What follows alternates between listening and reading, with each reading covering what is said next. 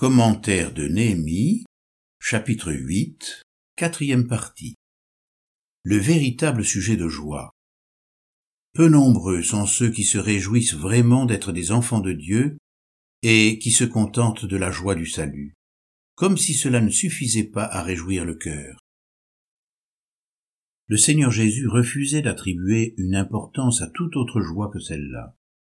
Il disait à ses disciples Réjoui de voir les démons leur être soumis, je voyais Satan tomber du ciel comme un éclair.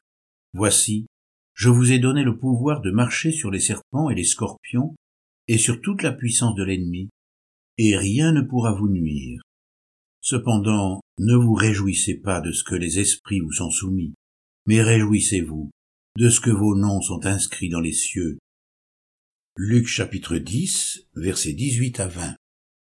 C'est ainsi qu'il reprenait les amateurs d'expérience, en leur faisant comprendre que, si les démons leur étaient soumis, c'était à cause d'une œuvre qui était inscrite dans le ciel et qui trouverait sa réalisation grâce au salut qu'il allait accomplir. Je voyais Satan tomber du ciel comme un éclair. C'est déjà par l'effet de cette victoire céleste sur la puissance du diable que les disciples expérimentaient la victoire. Le prix devait en être le sacrifice de Jésus sur la croix, la séparation momentanée du Fils d'avec son Père. Et vers la neuvième heure, Jésus s'écria d'une voix forte, Élie, Élie, lama sabachthani, c'est-à-dire Mon Dieu, mon Dieu, pourquoi m'as-tu abandonné? Matthieu chapitre 27 verset 46. Tout cela à cause du grand amour de Dieu. Jésus nous amène donc à considérer le véritable sujet de joie, nos noms inscrits dans le livre de vie. Cette joie n'est pas purement émotionnelle. Sa source ne se trouve pas dans une aspiration de la chair. Elle est un fruit de l'esprit. Mais le fruit de l'esprit est amour, joie, paix, patience, bonté, bienveillance, fidélité, douceur, maîtrise de soi.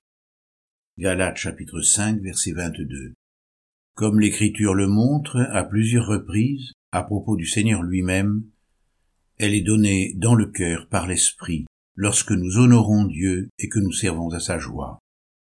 Tous les biens que Dieu nous donne sont là pour que nous nous réjouissions en lui, pour lui et devant lui. C'est là que vous mangerez devant l'Éternel votre Dieu, et que vous et vos familles vous vous réjouirez de tous les biens que vous aurez sous la main et par lesquels l'Éternel votre Dieu vous aura béni. Mais c'est devant l'Éternel ton Dieu que tu les mangeras, dans le lieu que l'Éternel ton Dieu choisira, toi, ton fils et ta fille, ton serviteur et ta servante, et le Lévite qui résidera avec vous. Et tu te réjouiras devant l'Éternel ton Dieu de tous les biens que tu auras sous la main. Deutéronome chapitre 12 versets 7 et 18. La joie de l'Éternel est notre force. Découvrir la vraie joie dans l'épreuve. La force du peuple est la joie de Dieu. Alors que nous avons tous tendance à fuir les épreuves et les chagrins, les humiliations et les déceptions, c'est pourtant dans de telles occasions que nous pouvons faire cette découverte. La véritable joie ne dépend pas des événements. Voilà pourquoi ce n'est qu'après nous avoir laissé courir et subir avec persévérance l'épreuve qui nous est proposée, selon Hébreux chapitre 12 verset 1, que le Seigneur fait de nous des hommes forts en toutes circonstances.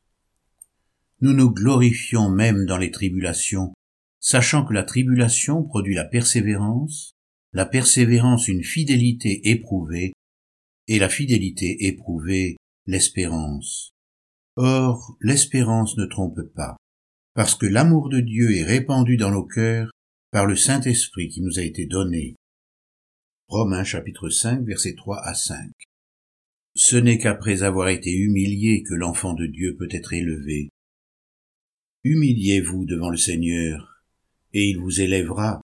Jacques chapitre 4 verset 10.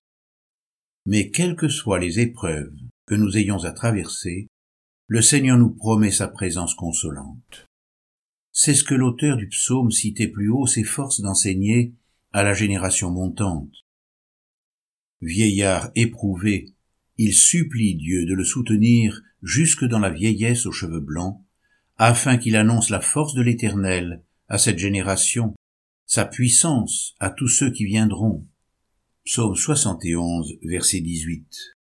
Aussi est-ce dans la foi qu'il proclame, Tu nous as fait éprouver bien des détresses et des malheurs, mais tu nous redonneras la vie, tu me feras remonter des abîmes de la terre, accrois ma grandeur, console-moi de nouveau.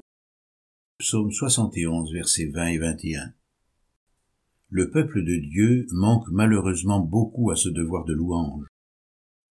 Il suffit d'observer avec quelle difficulté on se rend au lieu de culte pour y célébrer son Dieu. Une foule d'autres préoccupations distrait la plupart des enfants de Dieu de leurs obligations envers lui.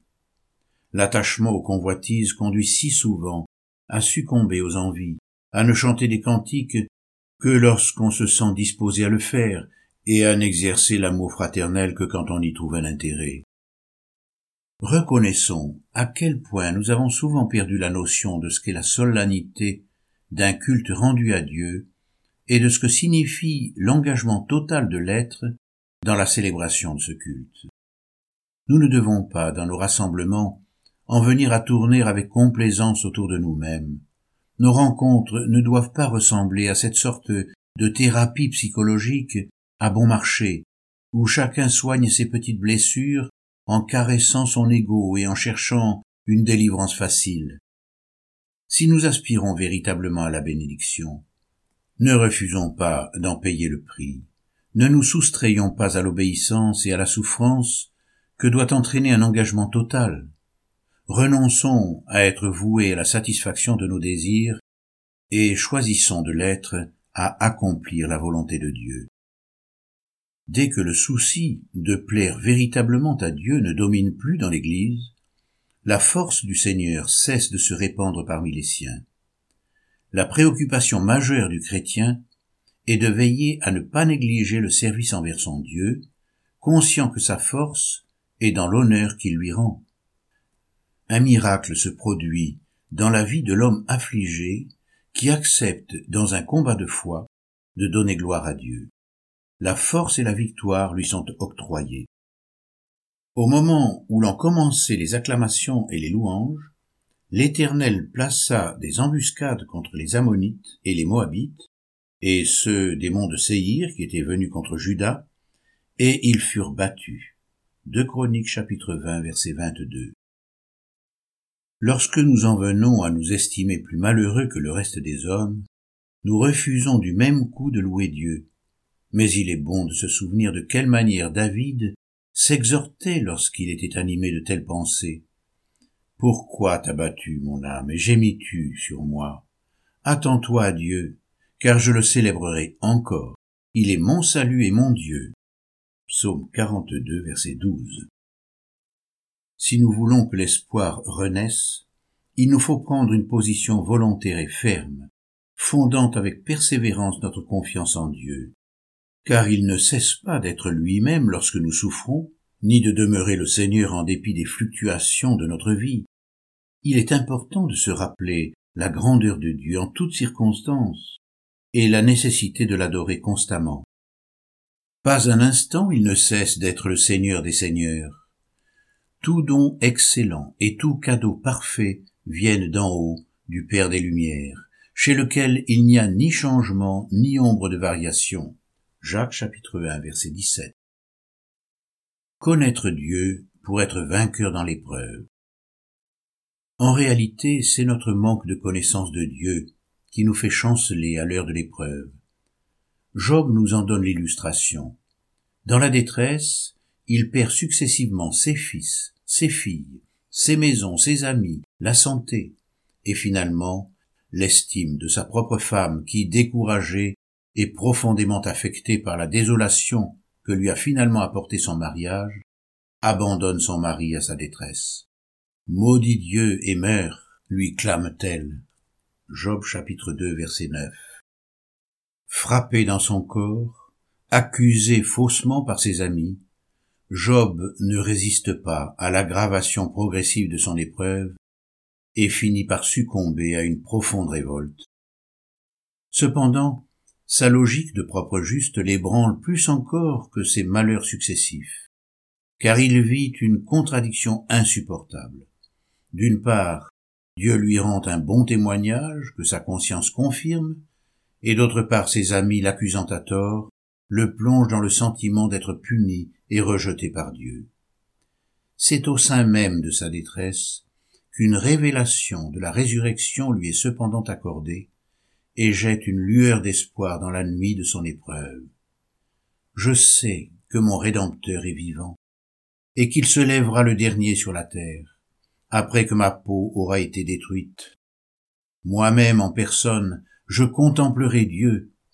C'est lui que moi je contemplerai, que mes yeux verront, et non quelqu'un d'autre. Mon cœur languit au-dedans de moi.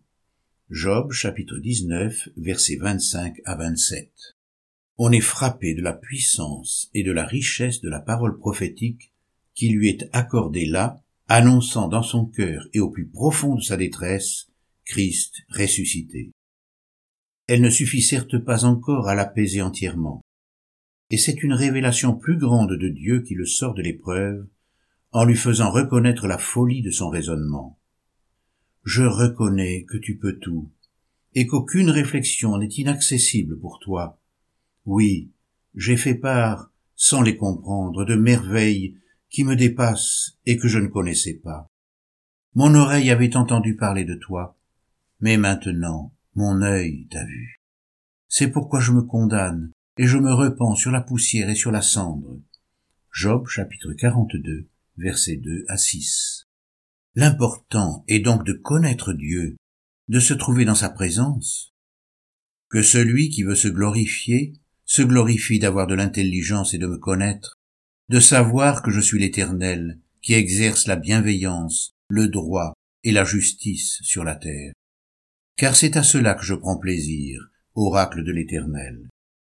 Jérémie chapitre 9, verset 23.